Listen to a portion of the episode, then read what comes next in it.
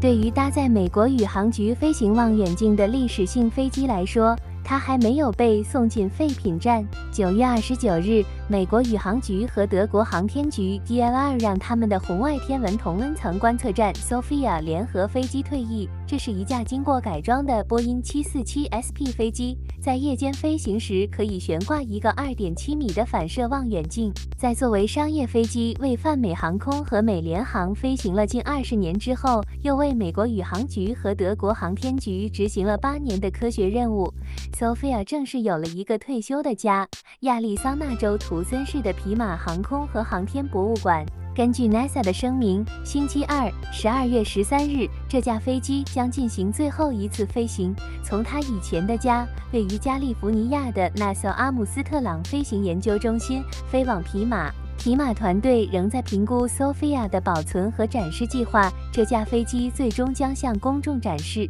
在拥有六个机库和八十英亩室外展示场地的皮马公司，Sophia 将与其他退役的美国宇航局飞机一起，包括在阿波罗计划期间运送土星五号火箭部件的第一架 Super Guppy 货运飞机，以及 KC- 负一百三十五秒失重奇迹五号。该飞机可进行零重力抛物线飞行。美国宇航局科学任务局高级顾问、该机构天体物理学前负责人保罗·赫兹在声明中说：“Sophia 任务具有强大的激励潜力，从它对我们宇宙中未知事物的发现到突破性的工程成就，以及使这一切成为可能的国际合作。我们很高兴，Sophia 将继续吸引多样化的新一代科学家、工程师和探险家。sofia 的一些最大发现包括在月球的阳光下发现水绘制附近星系的磁场以及首次观察到宇宙大爆炸后的第一个分子氢化氦。